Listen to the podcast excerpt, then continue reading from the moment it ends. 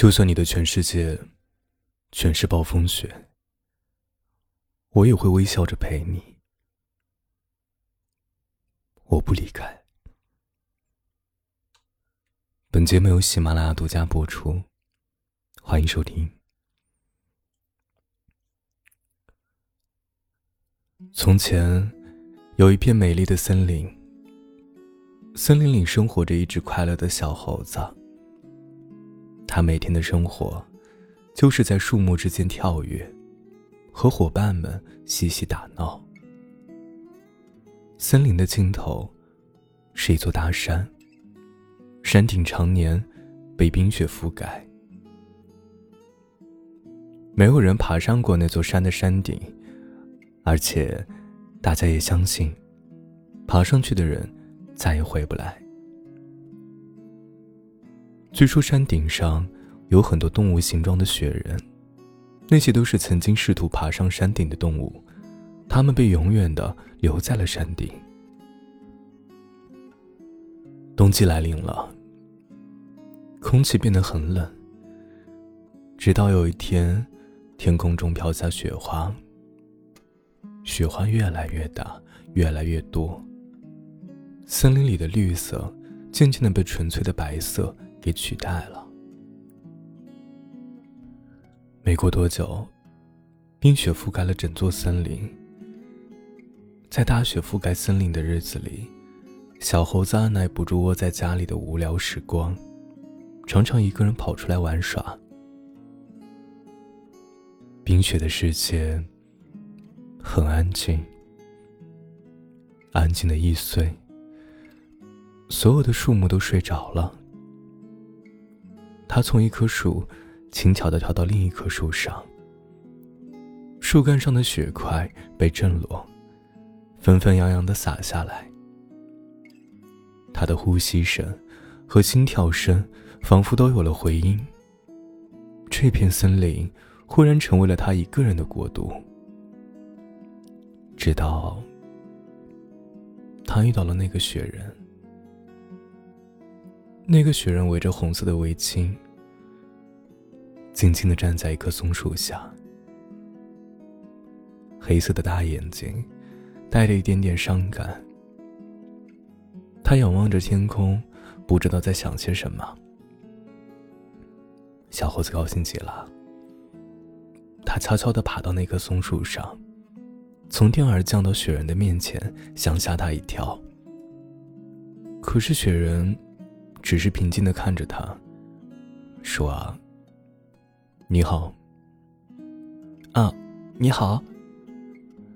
小猴子尴尬的笑了笑。雪人说：“你笑起来真好看。”我就不会笑。雪人只可以有一种表情。我不知道我从哪儿来，也不知道自己要做什么，只是每天看看日出，就觉得很开心。小猴子拍着胸脯说：“那以后我陪你看日出吧。”真的吗？看几次？几次？当然是好多次啊，看，一百万次。雪人平静的听着小猴子的豪言壮语，没有回答。这是承诺吗？有时候一句简单的话，会被说出的人和听到的人念念不忘。在我们不知道为什么而活着的时候，那几句特别的话。就会成为我们生活的意义。每天清晨，小猴子都会准时出现在雪人的身边，陪他看日出。太阳的第一缕光线照射在雪人圆圆的脸上，映出的红灿灿光辉，仿佛带着一种特别的温度。小猴子心想：如果雪人会笑。一定很美，可惜雪人总也学不会笑。只有小猴子为了教他，整天对着他保持着笑脸，差点笑到脸抽筋。这是一个特别的冬季，小猴子整个冬天都没有感觉到寒冷，他过得很充实。整整一个冬天，他和雪人一起看日出、数云朵，在雪地上画画。小猴子还一度想教会雪人爬树。这种努力当然是徒劳的，因为对雪人来说，这比笑还难。日子过得很快，春天终于来了。在他们看第五十五个日出的时候，雪人的脸上布满了水珠，把小猴子吓了一跳。小猴子问：“雪人，你怎么哭了？”“我不是哭，春天来了，我要融化了。”小猴子慌了，他赶忙说道：“你不要融化，不要融化，我们说好了，要看一百万次日出的。”雪人全身都在流汗，脸上布满了水痕，平静的说：“我只能活在冬天里，冬天过去，我就会消失。”即便是你，也只能活几十年，怎么可能看一百万次的日出呢？笨蛋！谢谢你陪我看的这五十五个日出，我会永远记住。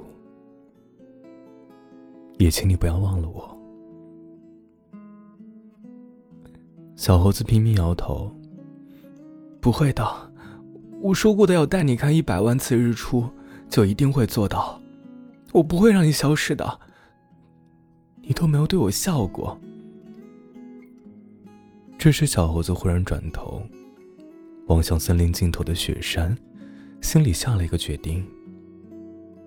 他抱起雪人，飞一般的冲向雪山的脚下。等到他们来到雪山脚下，已经奄奄一息的雪人。才反应过来小猴子的意图，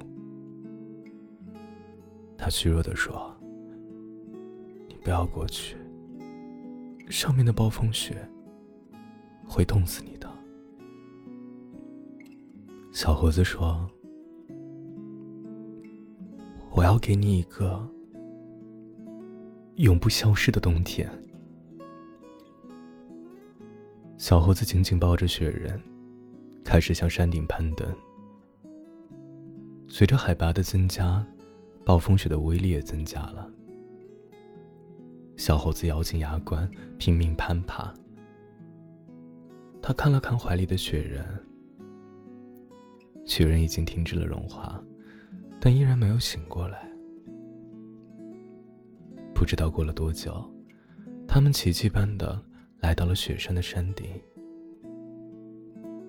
已经快要冻僵的小猴子。松开了发抖的双手，把雪人放在面向东方的巨石上，然后如释重负的坐在了他的旁边。他已经感觉不到任何的寒冷了。他知道自己马上就要冻死了。身旁的雪人，在暴风雪的滋补下。身形开始重新塑造。相信过不了多久，就可以重新睁开眼睛。在小盒子结冰之前，他用尽全身的力气，挤出最后一个微笑。这个微笑被时间凝固起来，永远的封存。雪人醒来的时候。他看到身边已经是冻僵了的小猴子，正在对着他微笑，仿佛像往常一样，在教他怎么微笑。雪人笑了，地上刻着一行字：“你不要融化，不要离开我。我们说好了要看一百万次日出，少一次都不行。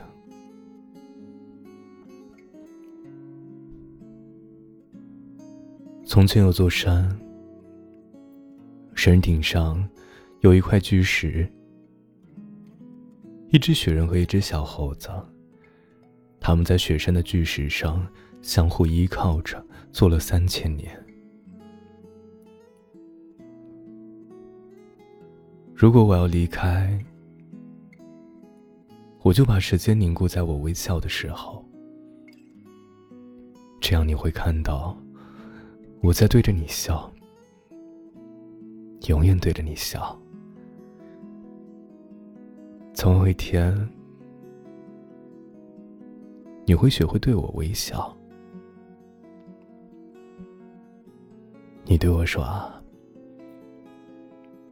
你注定属于寒冷，那就让我去你的世界。这样，我们是不是可以抱得更近一点？再近一点好不好？一点就好。我不贪心，就算你的世界里全是暴风雪。我也会微笑着陪着你，我不离开。